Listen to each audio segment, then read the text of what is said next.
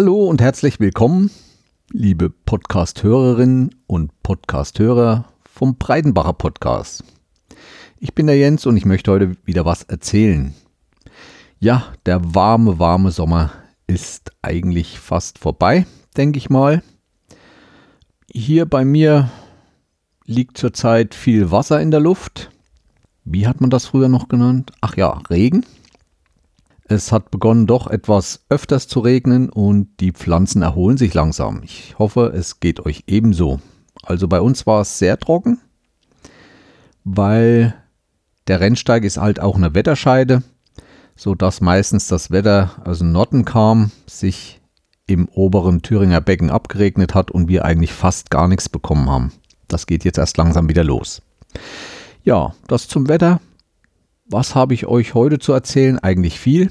Ich war ja, habe ja im letzten Monatswechsel keinen Podcast rausgebracht, aber trotzdem war ich nicht ganz untätig. Einige meiner Hörer wissen das, weil ich war im Urlaub. Dies Jahr sogar mal drei Wochen. Ich war im Schweden und ich war im, beim größten Waldläufer-Event der Welt kann man eigentlich sagen. Wir Orientierungsläufer nennen uns auch gerne Waldläufer. Ich glaube, das kann man auch so sagen, dass wir eigentlich eine Sportart betreiben, die richtig durch den Wald geht. Aber das habt ihr ja schon des Öfteren von mir gehört. Größter Event der Welt. Was heißt das? 16.000 Teilnehmer beim großen O-Ringen. Also wer da mal schauen will, o-ringen.se ist die Internetseite. Diesen Wettkampf gibt es jedes Jahr und diese 16.000 Läufer werden über fünf Tage in den Wald geschickt. Dazu aber nachher noch mehr. Was ich nur vorher noch sagen wollte, ich habe in dieser dreiwöchigen Reise einen Audioblog gestartet auf meiner Seite. Also wer da genauer von Schweden und der ganzen Reise, den Campingplätzen, dem Wettkampf und diesem wunderschönen Wettkampfgebiet, den Höger Kusten, Hohen Küsten. Das liegt weit über Stockholm an der Ostsee. Der kann auf meine Internetseite gehen, www.derbreidenbacher.de und da im Menü Blog habe ich sechs Folgen zu diesem Urlaub online gestellt. Warum nicht als Podcast? Ja, ich wollte mal probieren, von unterwegs regelmäßig Audiodateien hochzuladen hat aber keine Lust wie diesen hier. Das mache ich ja mit Podlove Publisher. Da ist doch immer einiges zu tun und auch auf Phonic die ganzen Sachen hochzuladen, wer sich auskennt. Das wollte ich mal weglassen, wollte mal probieren und vor allem, ich habe reingesprochen in mein Mikrofon und habe es dann so, wie ich es gesprochen habe, eigentlich hochgeladen. Ich wollte das auch mal probieren, wie das geht und ich habe auch was dabei gelernt denn ich habe mir auch dort für diesen Blog ein paar Stichpunkte gemacht und habe dann gemerkt, Stichpunkte müssen wirklich nur sehr kurz sein. Also ich bin am besten hingekommen, wenn ich Stichpunkte maximal drei Wörter genommen habe. Sobald es länger war, fängt man an zu lesen. Da wird der ganze Redefluss langsamer. Man überlegt mehr, wie man es formulieren soll. Also ein bis drei Wörter reicht vollkommen. Das ist meine Erfahrung aus diesem Blog. Manchen wird es vielleicht langweilen, Einige Folgen drehen sich um Campingplätze in Schweden, einige Folgen über den Wettkampf überhaupt. Am Ende gibt es dann auch noch ein Fazit. Ich erzähle viel genaueres über Schweden, wie die leben. Ich erzähle auch über Lebensmittel und andere Sachen, was die in Schweden kosten und wie die Schweden halt so drauf sind. Also wer da Lust hat, kann sechs Folgen, ist zwar immer nur eine Folge so um die 15 bis 20 Minuten, kann sich da ein bisschen reinhören, was ihn interessiert, wenn eine Folge nicht so interessiert. In diesem Blog sind auch viele Links dabei natürlich zu diesen Veranstaltungen, zu meinen Bildern, die ich gemacht habe. Da wieder auch 360 Grad Bilder dabei. Und ich habe auch Video gemacht. Video während des Laufes, sie sind nicht so ideal geworden, weil ich bin da freihändig mit der Kamera in der Hand gelaufen. Ein Video kommt noch, aber das mit der 360 Kamera, Grad Kamera, naja, von der Qualität nicht die Welt. durch das Wackeln und so ähm, verschmiert doch viel die Landschaft unterwegs. Am besten soll sich's anzeigen lassen, wenn ihr das auf ein Smartphone schaut. Wenn ihr das auf ein Smartphone schaut, könnt ihr euch auch gleichzeitig mit diesem Smartphone drehen und könnt euch ein bisschen die Gegend anschauen. Die Bildergalerie habe ich eine große Sammlung auf Flickr erstellt, wo dann alle Teile mit Bildern hinterlegt sind, so dass ihr auch dort ein bisschen rumstöbern könnt, euch Bilder anschauen könnt. Mir hat es sehr gefallen, aber dazu nachher noch ein bisschen mehr. Fangen wir vor dem Urlaub an. Und da hatte ich ein großes Erlebnis, denn ich hatte hohen Besuch. Hohen Podcaster-Besuch. Die Hörmupfel war bei mir. Wer die Hörmupfel auch hört, weiß ja, dass sie an der Ostsee war, in Rostock. Und auf dem Rückweg zwei Tage in Schmalkalden Quartier gemacht hat. Und ich habe mich bereit erklärt, mal zwei Tage der Dotti meine Heimat zu zeigen, weil ich ja hier drinnen schon viel erzählt habe, habe sie neugierig gemacht. War auch für mich eine Gelegenheit, mal wieder zwei Tage unsere ganzen Erlebnisevents in der Umgebung zu besuchen. Manche Sachen war ich eigentlich seit meine Kinder klein waren nicht mehr dort, wie der Drusetaler Wasserfall ich weiß nicht, ob es euch auch so geht, so was in der Gegend ist, wird dann weniger besucht. Man ist eigentlich mehr neugierig für Sachen, wo man noch nicht war, die halt ein bisschen weiter weg sind. Zumal ich äh, in meiner Kindheit auch diese ganzen Sachen wie Inselsberg und Oberhof mit meinen Eltern viel bereist sind. Jeden Urlaub war das eigentlich Pflichtprogramm. Wir sind nicht viel weggefahren. Und dadurch hat mir das wieder mal gefallen und ich war ganz froh, dass ich mal mir Zeit genommen hatte, auch mit Dotti zusammen diese ganzen Einrichtungen wieder mal zu besuchen. Ja, während Dotti hier in Schmalkalden weilte und ich mit ihr die Umgebung besichtigte, kamen auch plötzlich zwei andere Podcaster nach Thüringen und zwar auf die Hohe Geber. Das ist eigentlich die Thüringer Rhön, wo es oben eine Gaststätte gibt und dort gibt es auch noch nicht so lange ein paar Stellplätze für Wohnmobile. Und geplant ist vom Landkreis, dass dort oben ein Zentrum für Astronomie entsteht. Also für Sternengucker, weil die Rhön letztens ausgezeichnet wurde als sehr lichtarmes Gebiet in Deutschland und da die Bedingungen sehr gut sind, um diese Astronomen durch ihre Ferngläser in den weiten Sternenhimmel schauen zu lassen. Ja, dort sind wir dann auch noch hingefahren, haben Sabine und Uli besucht vom Radio Mobil. Ihr könnt Dottis Beitrag zu Schmalkalden in ihrer Folge 239 hören. Ich verlinke das auch nochmal. Sie erzählt da schön, was sie hier so erlebt hat und welche Eindrücke sie hat. Ich glaube, die Folge war mit Walter Ulbricht irgendwie. War interessant, mir hat die Folge gefallen. Ich kann sie euch empfehlen, wenn ihr ein bisschen hier über Schmalkalden noch erfahren wollt. Ja, ich werde darüber jetzt erstmal nicht mehr erzählen, denn Dotti hat das schon gemacht. Und deswegen verweise ich auf ihren Podcast, die Hörmupfel, Folge 239. Ja, zwischendurch nicht nur der OL in Schweden, auch kurz danach ging es hier kräftig weiter. Kurz nach dem Urlaub kam dann auch noch der liebe Ralf Meyer vom Nebensprechen-Podcast und die Flimmerfragen ist er auch dabei. Wir haben so wieder ein bisschen gefachsimpelt, haben uns in Meining getroffen, auf Arbeit von mir. Und das ist immer sehr inspirierend für mich, wenn ich mit Ralf zusammen bin, da wir doch einige Gemeinsamkeiten haben, auch so in den Ansichten. Es macht immer wieder Spaß und ich freue mich jedes Mal, wenn er bei mir vorbeikommt. Ich denke, dass ich auch mal irgendwann in Heilbronn auftauchen werde, wenn es passt. Ja, heiße Sommer wie überall, hatte ich ja schon gesagt. In Schweden da oben hatte ich das Glück, dass es nicht so schwül war wie hier in, in Deutschland. Allerdings hat es dort oben etwas gebrannt. Ich bin nicht so in das Gebiet gekommen, trotzdem etwas vorbeigefahren und habe schon mal gerochen, also ziemlich dicht an den Waldbränden. Aber ansonsten gab es keine Bedrohung. Jo, nach dem Urlaub ging es gleich weiter mit Organisation, denn wir haben inzwischen auch unseren alljährlichen Wettkampf, den wir ausrichten, die Thüringen-Meisterschaft im Orientierungslauf auf der langen Distanz über die Bühne gebracht. Das war diesmal wieder viel Arbeit. Die Vorbereitungen sind da immer einiges, muss da viel an Finanzen geregelt werden, mit dem Pfost muss abgesprochen werden. Wir haben auch gedacht durch die Hitze, dass wir vielleicht doch nicht die Veranstaltung machen können, aber es gab dann keine Probleme.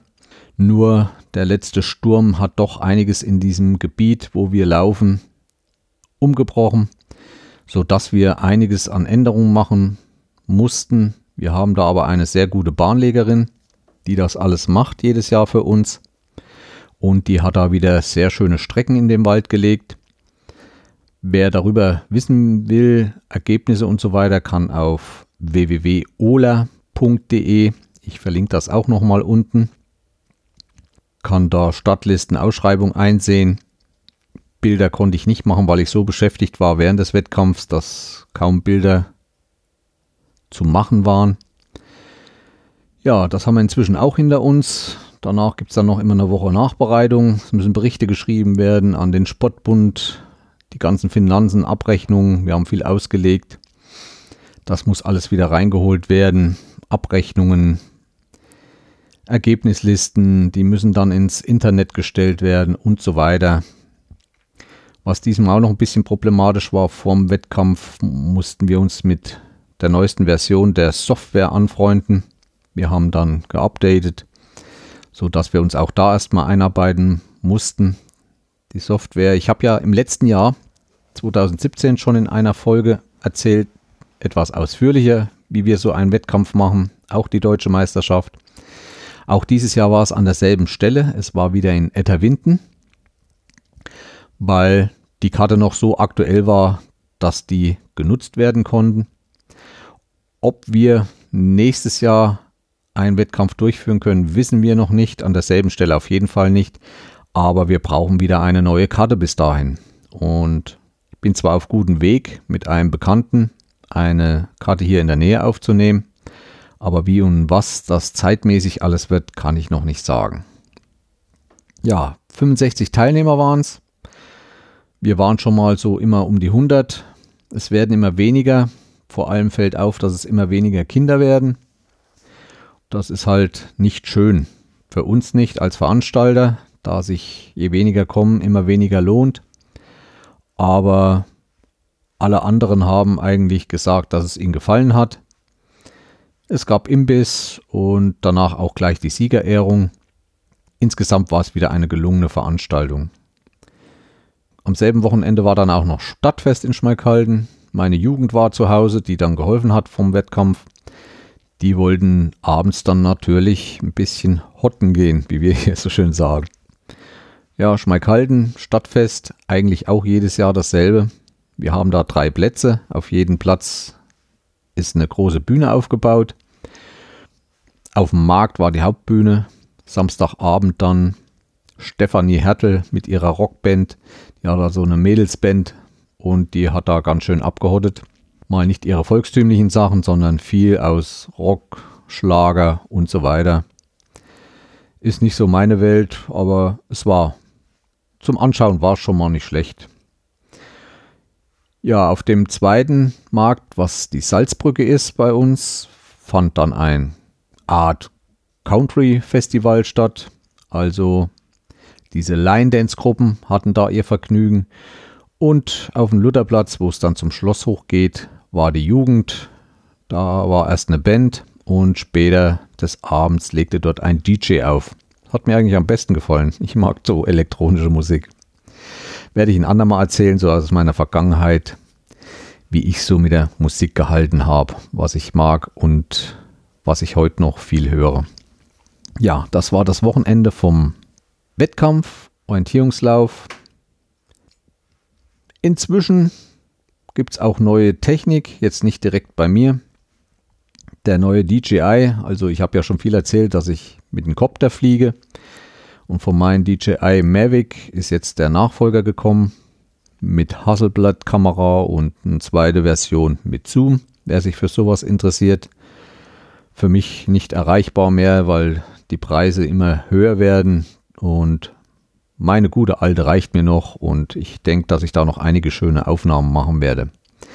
So auch in Kürze, denn ich werde beim Orientierungslauf insgesamt deutschlandweit ein bisschen mehr aktiv werden mit Fotografie, Filmen und so weiter. Habe jetzt so einigermaßen das Equipment zusammen. Wo mir es dabei ankommt, ist ähm, ruhige Bilder zu machen. Also mit Gimbal zu laufen und habe dann auch einen speziellen kleinen Gimbal, den ich auf einen Helm schnallen kann, sodass auch eine GoPro ruhig ist und nicht immer dieses Gewackele. Da kann man bei YouTube oft nicht so lang zuschauen, weil es nervt dann mit der Zeit. Also da wird es auch einiges noch geben. Und um mal ein bisschen zu üben, war ich jetzt am letzten Wochenende in Wasungen. Wasung ist ja so in der alten Republik die Hochburg des Karnevals gewesen.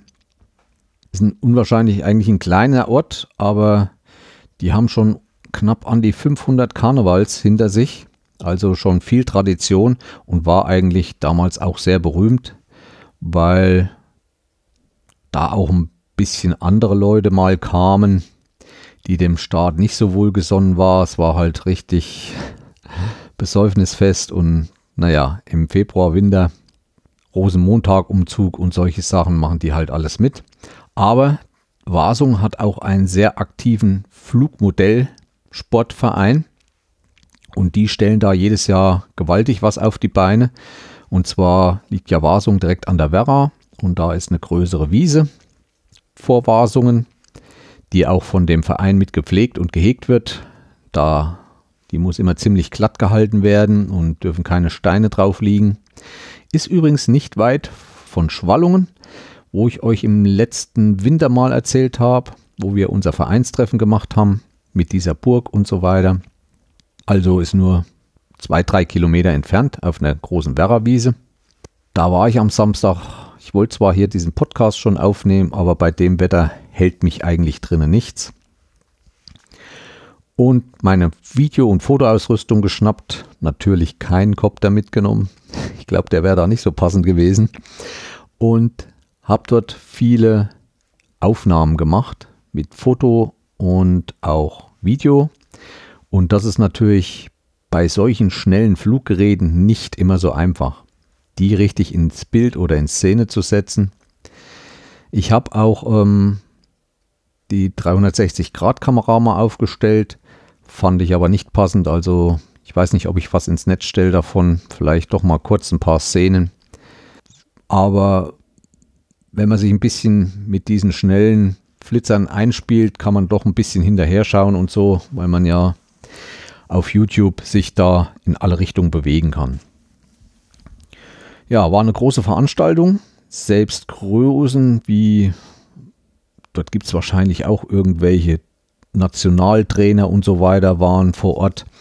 Aber das Imposanteste waren die Flugzeuge. Tja, das sind nicht mehr die kleinen Dinge, die man zu Hause so selbst baut. Die waren zwar auch da, so die Jugend, so, naja, wie soll ich sagen, so 50 Zentimeter Spannweite und so und dann heulte jo. Nein, die kommen schon mit ganz anderen Geschossen. Also da waren dreifach Doppeldecker dabei. Der war ja schon fast so hoch. Der ging dem Piloten ja schon fast bis oben unters Kinn und genauso lang oder Spannweite war genauso lang wie der Pilot. Also da steckt auch viel Geld drin. Und ich habe einen Kollegen, der ist aus Wasung, der hat mir heute einiges erzählt, weil da zum Beispiel der neueste Trend auch Düsenflugzeuge sind. Und jemand aus Wasung baut die auch und die gehen dann schon so um die 10.000 Euro weg. Unter dem nicht. Und die sind die auch geflogen dort. Ich schneide das Video noch. Ich sage euch nochmal Bescheid oder verlinke das dann in der nächsten Folge. Und auch die Bilder könnt ihr dann anschauen. Und dann könnt ihr euch selber einen Eindruck machen, was da los war. Kunstfliegen. Und dann äh, werden dort farbige Luftschweife aus den Flugzeugen hinten rausgelassen, sodass da wie Formationsflug äh, entsteht Dann wurden zum Beispiel Knaller oder Feuerwerk unten auf der Wiese aufgestellt, wurden dann so Flugzeuge aus dem Ersten, Zweiten Weltkrieg drüber fliegen lassen und das sah dann so aus, als wenn die Bomben abwerfen würden und so weiter. Ist vielleicht nicht jedermanns Sache, dass man sowas noch machen muss, aber ja, wenn es ihnen Spaß macht, ja, das habe ich jetzt das Wochenende gemacht und gestern wurde ein neuer Radweg in Schmalkalden eingeweiht. Wer Schmalkalden kennt, weiß ja, dass wir drei Täler haben. Also Schmalkalden liegt zwischen drei Tälern. Einmal das Werratal, dann vom das Schmalkaldetal, wo der Fluss herkommt, der unsere Stadt durchfließt und nach dem Fluss auch die Stadt den Namen hat, Schmale Kalde. Und in dem Tal, wo ich wohne, im Stillertal, wurde jetzt der dritte Radweg eingeweiht, so dass wir in alle drei Täler wunderschöne Radtouren haben. Und da bin ich halt mal hin, zwar ohne Rad, bin mit dem Hund dort mal eine kleine Wanderung gemacht gestern Nachmittag. Ja, und deswegen ist heute Montag und ich erst heute Montag zum Aufnahme dieses Podcasts kommen. Was gibt's noch? Ich habe zurzeit Probleme, kann ich nicht sagen. In meinem Dachkasten am Haus, über dem Stubenfenster, haben sich Hornissen eingenistet. Auch darüber wird es beim nächsten Mal noch ein Video geben. Ich beobachte die. So kann man auch mal sehen, weil das über mehrere Tage immer mal kleine Szenen macht wie die langsam wachsen, wie die größer werden. Und heute habe ich gesehen, dass die außerhalb meines Kastens ein richtigen, noch ein, wie so ein Eingang sich gebaut haben aus, naja, wie halt diese Wespen- und Hornissennester sind. Bis jetzt haben sie mir nichts getan. Ich habe gerade am Wochenende gehört, dass in Hessen doch eine Menschengruppe von Hornissen angegriffen wurden und da auch mächtig gestochen wurden.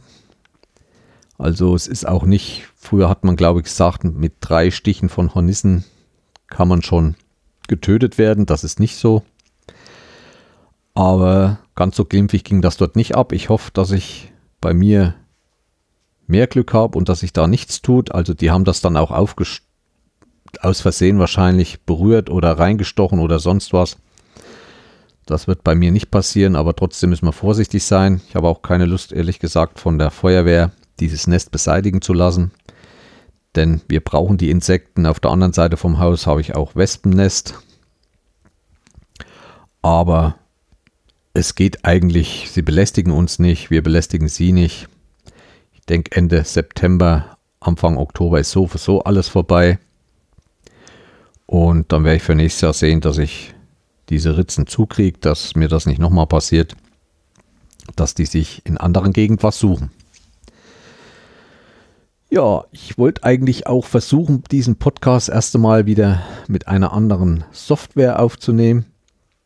Eh, wer mich kennt, ich mag Software und experimentiere da ein bisschen. Wollte mich mit Ultraschall anfreunden. Ach ja, es gab noch eine Podcast-Veranstaltung. Und zwar der Podstock. Das ist so ein Barcamp, also das ist ein Wochenende, wo sich die Podcaster treffen. Und das war letztens. Ich werde das auch noch verlinken. Da gibt es auch Videos von dieser Veranstaltung, weil da Podcaster verschiedene Vorträge zu verschiedenen Themen machen. Ich habe da auch in die letzten Jahre mal reingeschaut und da war eigentlich vom Fernsehmüll-Podcast, nennt er sich. Der hat da einen schönen Vortrag über Ultraschall gemacht, was mir gefallen hat und wo eigentlich ziemlich alles einfach aussah, wie man das so einrichtet und so weiter. Ich habe es auch eingerichtet, aber bei der Ausführung, Aufnahme und dann, ich habe erst getestet und abspeichern, ständig floppen da Fenster auf mit englischen Fehlern und sonst was. Ich habe es dann erstmal gelassen. Zurzeit habe ich jetzt, arbeite ich mit der Version 3 von Audition oder Audition von Adobe. Das gibt es kostenlos bei Adobe. Wer sich dafür interessiert, wie man da rankommt, kann mir mal schreiben. Den zeige ich dann, wie es geht. Und bin ganz zufrieden mit dem. Davor mit dem Programm, das war Wavelab, hatte ich ja auch meine Probleme, weil da plötzlich mittendrin äh, Stücken gefehlt haben von fünf Sekunden ständig, keine Ahnung. Deswegen habe ich mich für was Neues entschieden. Ja, deswegen hat sich das Ganze hier auch noch verzögert. Aber ich denke, mit dem Programm läuft es erstmal. Vor allem ist es kostenlos. Ein weiteres technisches oder eine weitere neue technische Errungenschaft ist ja Mastodon, dieser Ersatz für Twitter. Da gab es ja auch einige Hypes jetzt in letzter Zeit. Viele sind jetzt zu Mastodon geflüchtet, weil sie Twitter satt hatten. Da werden die Programme eingestellt, also die Fremdprogramme, nicht das Original, die Original Twitter-App, sondern die Programme, die von Drittanbietern angeboten wurden. Aber ich zögere da noch ein bisschen. Von hier aus mal ein Gruß an Raiden, der hat mich hier über Twitter eingeladen, auch zu Mastodon zu kommen. Ich bin noch am überlegen, wenn sich's durchsetzt oder so, denke ich schon, dass ich da auch mal auftauche. Nur das Problem ist ein bisschen, was ich so gehört habe, man muss sich, das ist ein Open Source Projekt, was sich aus eigenen Servern irgendwie auch finanziert und bestimmte Leute können da einen Server zur Verfügung stellen, sollte aber auch Leute nur in diesen Server sich mit reinbringen, die an diesem Thema beteiligt sind. Also zum Beispiel, ich glaube, der CCC Computer, Chaos Computer Club hat da Chaos irgendwas eingestellt, wo viele ähm, hin sind.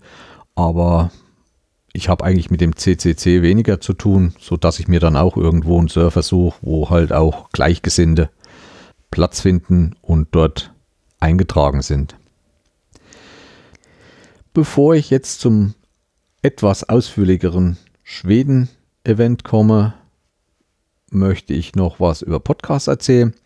Ich bin ja auch einer, der öfters mal wechselt, also mal eine Weile bestimmte nicht hört, suche mir dann auch mal was Neues und da bin ich jetzt mal auf das Herrengedeckt gestoßen von Ariana und Laura. Zwei junge Frauen, die da wirklich richtig schön in jeder Folge über Promis und auch Nicht-Promis abhaten. Hört mal rein, vielleicht interessiert es manch einen. Also ich höre es zurzeit mal ganz gerne, aber ich glaube, immer wird das dann auch nicht. Ein zweiter, wo es sehr politisch zugeht, ist die Wochendämmerung von Holgi und Kada, die da auch viel Persönliches aus ihrem Leben erzählen, aber auch einiges aus der Politik.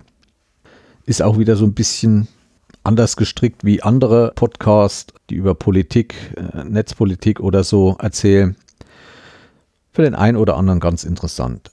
Ein weiterer ist dann Farmcast.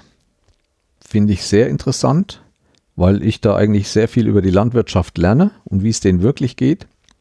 Ich weiß nicht, wer von euch noch über YouTube den Bauer Willi kennt. Ich glaube, im Facebook ist er auch.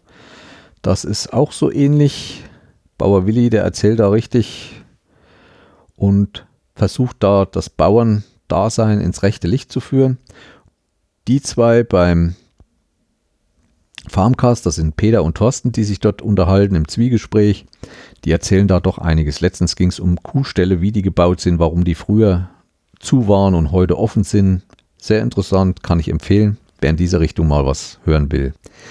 Und als letztes hatte ich noch eine Empfehlung vom Klaus Backhaus, der ja über Twitter viele Empfehlungen von Podcasts raushaut, was ich immer sehr angenehm finde. Und da gibt es einen Podcast, den ich noch nicht kannte, Baba, ein Auswander-Podcast, den Andreas gestaltet. Und das ist ganz interessant, was die da so erleben. Also diese ganzen Auswanderer. Ich habe da zum Beispiel auch schon mal Bücher gelesen, weil mir Schweden sehr nahe steht. Da gab es dann auch vor fünf, sechs Jahren oder noch länger zwei Deutsche, die dann ausgewandert sind und ein Buch drüber geschrieben haben. Ich höre sowas ganz gerne, weil man dadurch auch die Länder sehr gut kennenlernt. Ja, das waren mal Podcast-Vorschläge heute. Und ich denke, ich fange dann langsam mal an, etwas über Schweden zu erzählen und den Urlaub wen es interessiert. Wenn es nicht interessiert, muss halt jetzt abschalten oder hört sich sehr ausführlich mein äh, Audioblog an. Das sind die sechs Folgen. Auf meine Internetseite gehen und dann im Menü Blog. Und da könnt ihr sechs Folgen runterladen und könnt ihr euch anhören. Wie gesagt, diese Folgen sind nicht abonnierbar hier wie der Podcast. Links sind auch dabei. Vielleicht macht euch das mehr Spaß. Ich werde jetzt mal einen groben Überblick geben über die Schwedenreise. Wer es genauer wissen will, kann dann dort schauen. So, nun erzähle ich euch noch ein bisschen über den Schwedenurlaub. Hatte ich schon gesagt. Ich habe da ein paar Audiofolgen. ja, schon klar, ne? Wie gesagt, ihr könnt euch dann auf der Internetseite die genaueren, ausführlicheren Audioblog-Folgen anhören. Also, ich war drei Wochen dieses Jahr in Schweden. Das war möglich, weil ich Überstunden abgefeiert habe dabei. Ja, wir waren drei Wochen unterwegs, sind dabei 4500 Kilometer gefahren und haben sieben Campingplätze besucht. Ja, wir hatten uns vorgenommen, uns viel Zeit zu nehmen, um dort hochzukommen, denn unser Hauptzielgebiet war ja der größte Orientierungslauf-Wettkampf weltweit. Das war dieses Jahr ein ganzes Stück über Stockholm also von zu Hause rund 2000 Kilometer entfernt. Und das macht man ja nicht in einem Hieb und mit dem Wohnwagen schon gar nicht. Weil es in Schweden nicht gestattet ist, mit einem Wohnwagen schneller als 80 km/h zu fahren. Ja, aber man gewöhnt sich an alles. Ja gut, wir sind dann drei, vier Tage bis hinaufgefahren.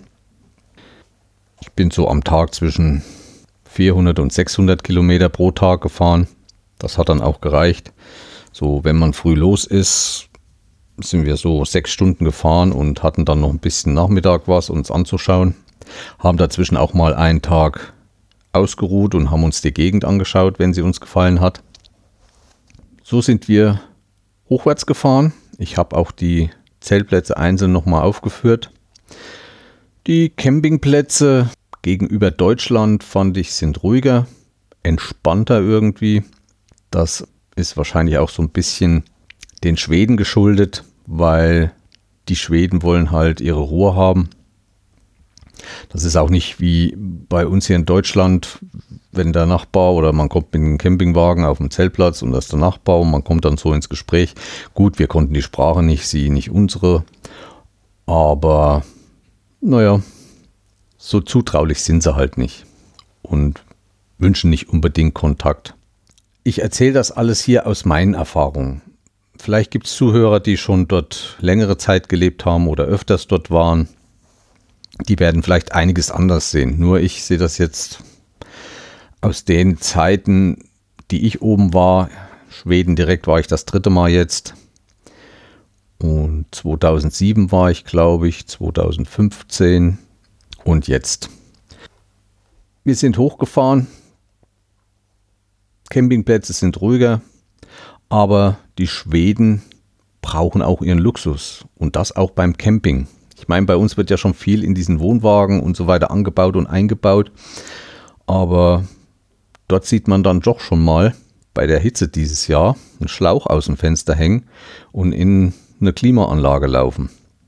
Auch diese Fritteusen, wahrscheinlich diese neuen Heißluftfritteusen, die werden dann schon mal abends ein Stückchen weg auf die Veranda gestellt, damit es jeden Abend frische Pommes geben kann. Staubsauger habe ich gehört.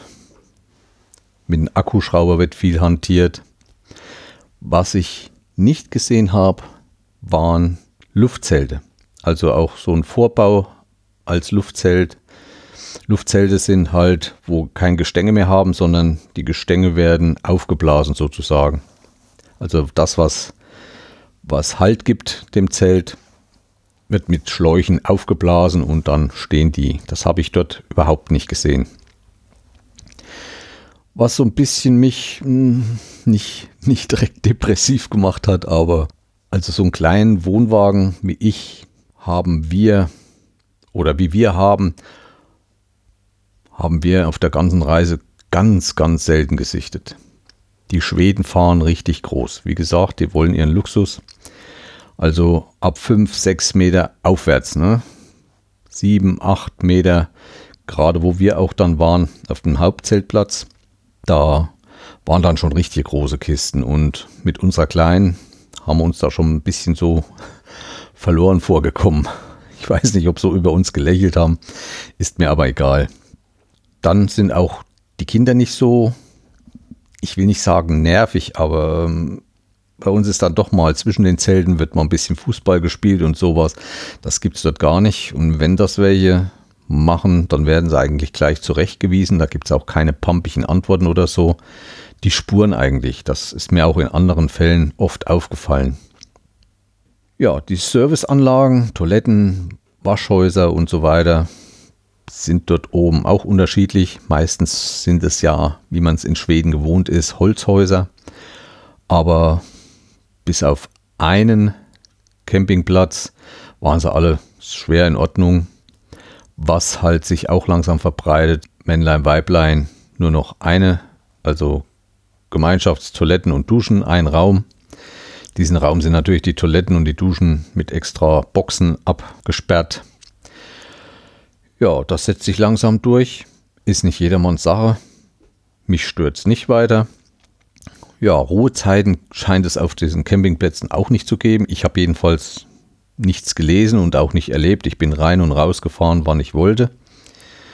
Und wir sind ja auch auf gut Glück los, sodass wir uns auf den Campingplätzen, die wir unterwegs angefahren sind, einfach drauf zugefahren und haben immer Platz bekommen. Wie dies im Sommer, weil ja auch gerade Hauptferienzeit ist, wie dies im Sommer machen und so weiter, dass die genug Platz haben, erzähle ich auch in diesen Folgen ausführlicher. Das eigentlich im Großen und Ganzen zu den Zeltplätzen. Mir haben die meisten gefallen. Erinnern tue ich mich an Useforce. Das war bisschen einsamer Zeltplatz, auch von der Aufstellung her ein bisschen anders wie normaler Zeltplatz, ziemlich lang.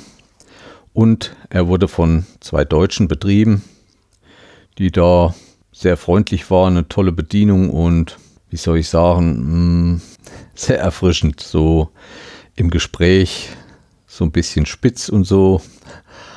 Also den kann ich empfehlen. Auch da nochmal zu den Folgen in die Shownotes gucken, da sind die Campingplätze dann auch verlinkt.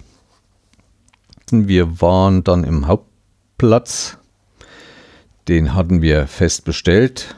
Das war in Gulvik, das war der Gulviks Hastad am Ufer der Ostsee auf der Halbinsel Domsjö. War ein sehr schöner Zeltplatz, hat uns auch mit am besten gefallen. Auch äh, sanitären Anlagen sauber, alles top. Hm, vielleicht ein bisschen wenig Toiletten für so ein, waren zwar mehrere Toilettenhäuser äh, auf dem Platz verteilt, aber wie gesagt, Hauptsaison war doch immer mal eng. Ja, wir hatten dort einen Platz, wo wir direkt auf die Ostsee gesehen haben. Bis zur Ostsee, bis zum Strand waren es 100 Meter, 100, 200 Meter. So, wenn wir von den Wettkämpfen kamen, erstmal in die Ostsee sprangen und bei der Wärme, die diese Tage da oben herrschte, war das immer sehr angenehm. Ja, zur Anreise noch. Ich hatte ja schon gesagt, dass man mit dem Wohnwagen maximal 80 fahren darf.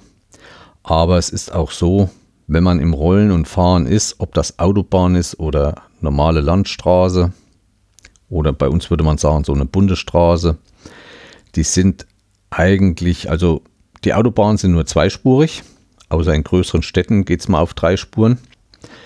Und diese Bundesstraßen sind immer dreispurig. Also jedenfalls die meisten. Wir sind dann so an der Ostküste hochgefahren. Über Stockholm sind wir dann nur noch an der Küstenstraße lang gefahren.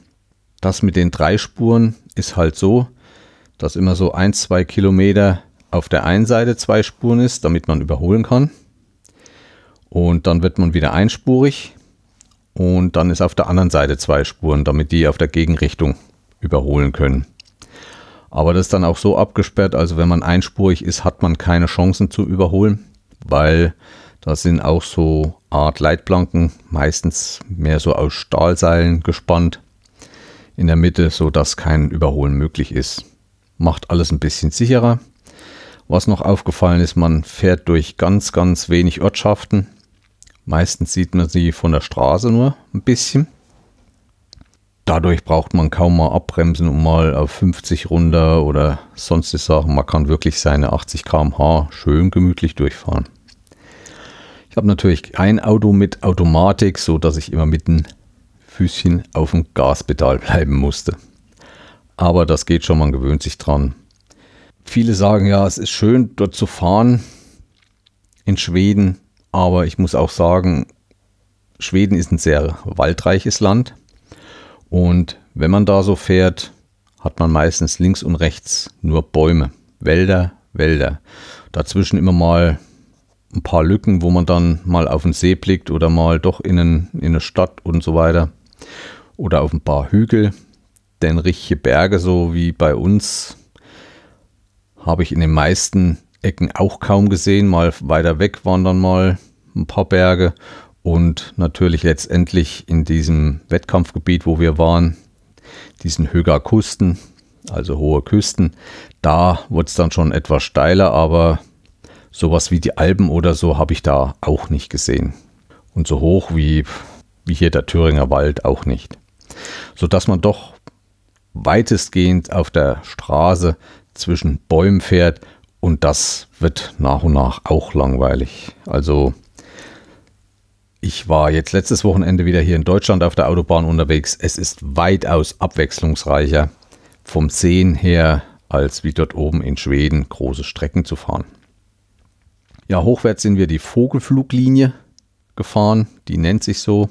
Das heißt, wir sind in Puttgarten auf die Fähre nach Röttby rüber, nach Dänemark. Sind dann zwei Stunden durch Dänemark gefahren und dann rüber wieder mit der Fähre nach Schweden bei Helsingborg. Ja, und von da ging es dann weiter. Wir haben dann noch unterwegs unsere Tochter getroffen.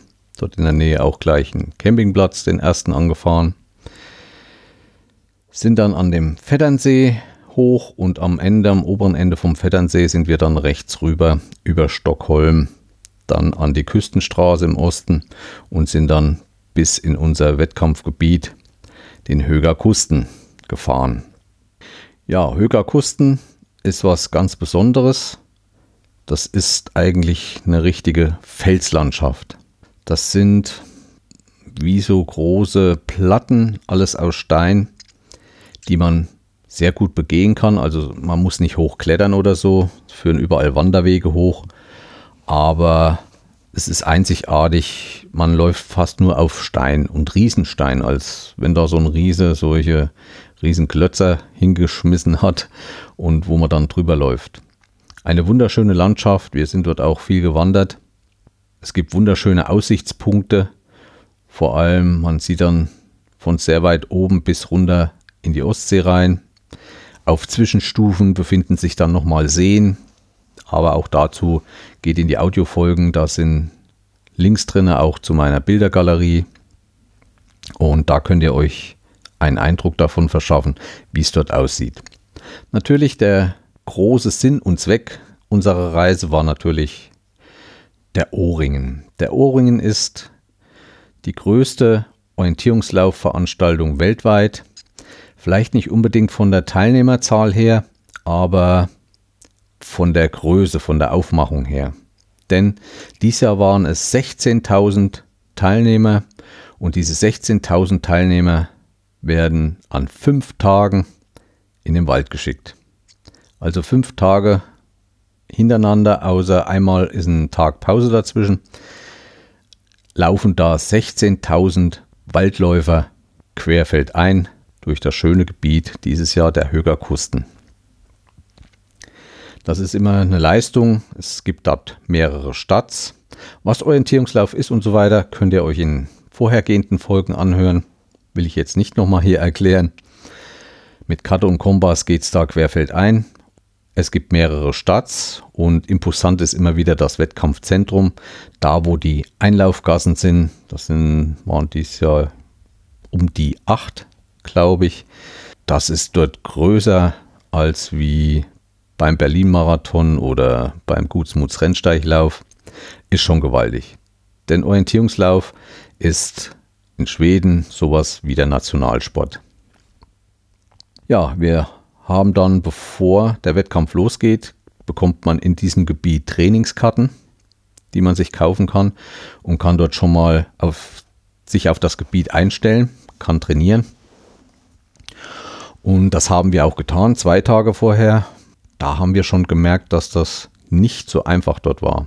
Man muss sich auch vorstellen, das sind Gebiete, wo es kaum mal einen Weg gibt, kaum Hochstände. Nach diesen Sachen wir uns eigentlich orientieren, um mal einen Anhaltspunkt oder einen Auflaufpunkt zu haben, um dort wieder genau auf der Karte Übereinstimmung kommt, wo man wirklich gerade ist. Das ist ja wichtig beim Orientierungslauf, dass man nicht irgendwie rauskommt aus der Karte und plötzlich nicht mehr weiß, wo man steht. Das ist eigentlich das Wichtigste. Man muss immer wissen, wo ist man gerade auf der Karte. Und das war halt dort nicht so einfach. Es geht dort viel um Höhenlinienlaufen und was ich sehr viel gemacht habe und dadurch auch wieder geübt habe, ist Kompasslauf. Das muss man sich vorstellen, wie früher in manchen Schulen wurde es gemacht. Marschrichtungszahl mit dem Kompass eingestellt und danach dann gelaufen, um die Richtung zu halten. Das ist nicht immer einfach, wenn es um einen Berg drumherum geht. Ja, wir sind dann auch, der erste Tag war etwas Regen vom eigentlichen Wettkampf und alle anderen Tage hatten wir dann Sonnenschein. Es ist halt wie eine große Familie. Es macht Spaß. Wenn man dann doch ins Ziel kommt, in dieser riesen Einlaufarena. Es waren auch zwei Tage dabei, wo man nicht mit dem eigenen Fahrzeug bis ans Wettkampfzentrum ranfahren konnte, aus Platzgründen, weil das abgelegen war, dort Straßen hinführte, die hätte es verstopft, sodass ein Bustransfer organisiert wurde, wie ich ihn noch nie erlebt habe, auch nicht in Deutschland. Da fuhren wirklich in Fünfergruppen, also fünf Busse zusammen. Und da wurden, war für jeden Bus waren zwei, drei Helfer abgestellt, die genau abgezählt haben, erst in so einem abgesteckten Bereich, so und so viel Mann wie im Bus passen, abgezählt wurden. Wenn der Bus kam, gleich rein. Das ging ziemlich zügig. Aber nicht, dass man denkt, dass man da stehen mussten, die letzten oder so. Nein, es, der Bus fuhr nur, wenn jeder gesessen hat. Also jeder hat einen Sitzplatz gehabt. Und das ging so zwei, drei Stunden hin und dann auch zwei, drei Stunden wieder zurück und am nächsten Tag nochmal dasselbe. Ja, wie gesagt, die Organisation ist schon der Hammer, was die da auf die Beine stellen. Ich glaube, das ist auch ein, der ganze Event ist ein Geschäft geworden. Ich glaube, es gibt sieben Hauptangestellte, also die das als Beruf das ganze Jahr machen, nur auf diese eine Woche im Jahr hinarbeiten. Es ist auch nicht ganz billig. Die Stadtgebühren mit allen drum und dran. Man bekommt fünf Karten von jedem Tag ein. Wie gesagt, so ein Bustransfer ist drin und diese ganzen anderen Annehmlichkeiten. Sieben Mann sind hauptangestellt, so dass die übers Jahr in das nächste Gebiet reisen. Dort müssen neue Karten erstellt werden. Das machen die alles mit. Und diese ganze Organisation im Wettkampfzentrum steht dann ein großes Zielzelt. Das muss dann zwei, dreimal umgebaut werden während der Tage.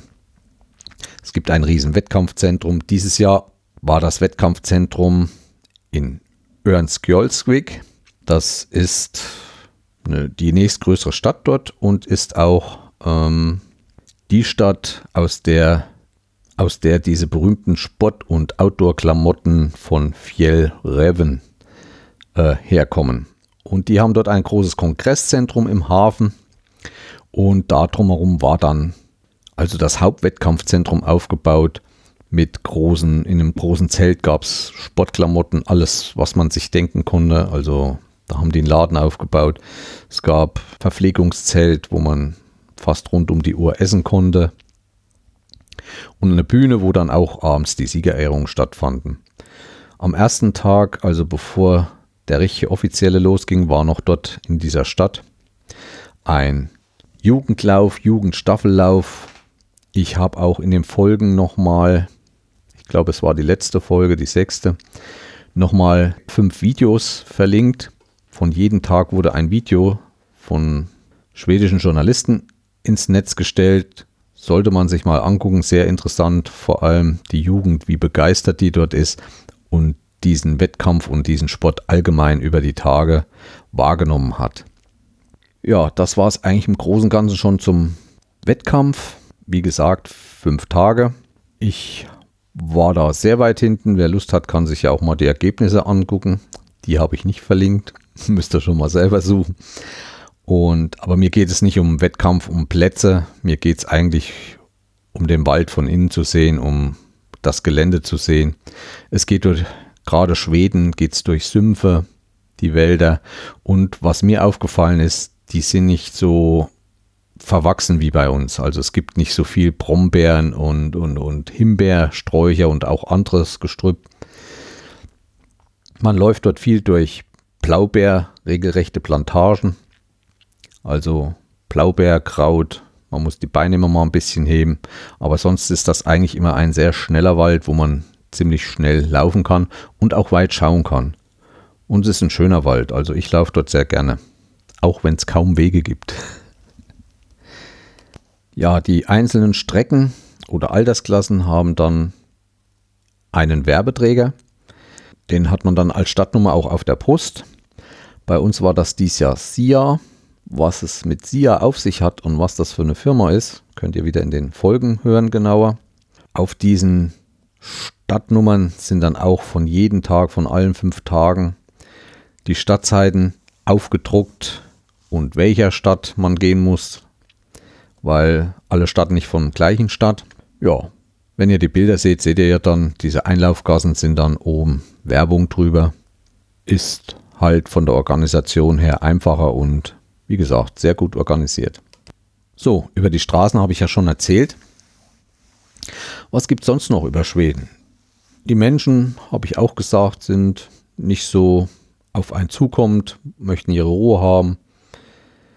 Das akzeptiert man, sind aber trotzdem freundlich, auch gerade in, beim Einkaufen und so, die Verkäuferin. Auch das Einkaufen kann man in sehr vielen Läden schon ich will nicht sagen automatisch, aber man kann seinen eigenen Scanner mitnehmen, seine Waren einscannen, durch eine bestimmte Kasse gehen, die liest das alles aus, man bezahlt und kann dann weitergehen, geht ein bisschen schneller. Es gibt aber auch immer noch genügend Kassen, wo man auch mit Bargeld und Scheckkarte bezahlen kann. Das nächste war Tanken. Tanken geht fast nur mit Scheckkarte, also direkt an der Zapfsäule. Ich hatte da anfangs ein bisschen zu tun, um das zu verstehen. Es gibt ein paar Tankstellen, da wird das auch in Deutsch angezeigt.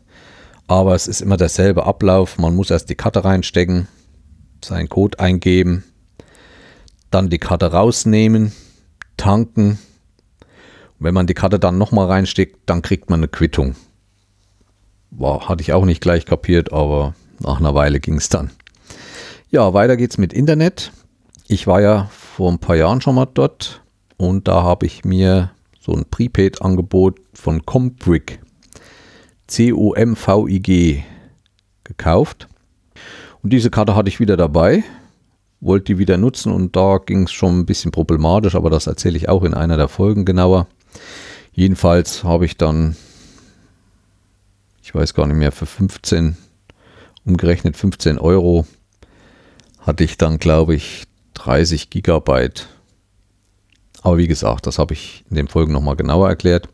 Die Netzqualität fast überall sehr gut. Das Einzige auf unserem Zeltplatz zum Wettkampf, also Gulvik, da hat es manchmal ein bisschen gehabert, weil da stand in der Nähe auch ein Turm, aber zu der Zeit, weil der Campingplatz voll war, war wahrscheinlich nicht ausreichend Kapazität gegeben, so dass zu bestimmten Tageszeiten doch äh, sehr langsam ging.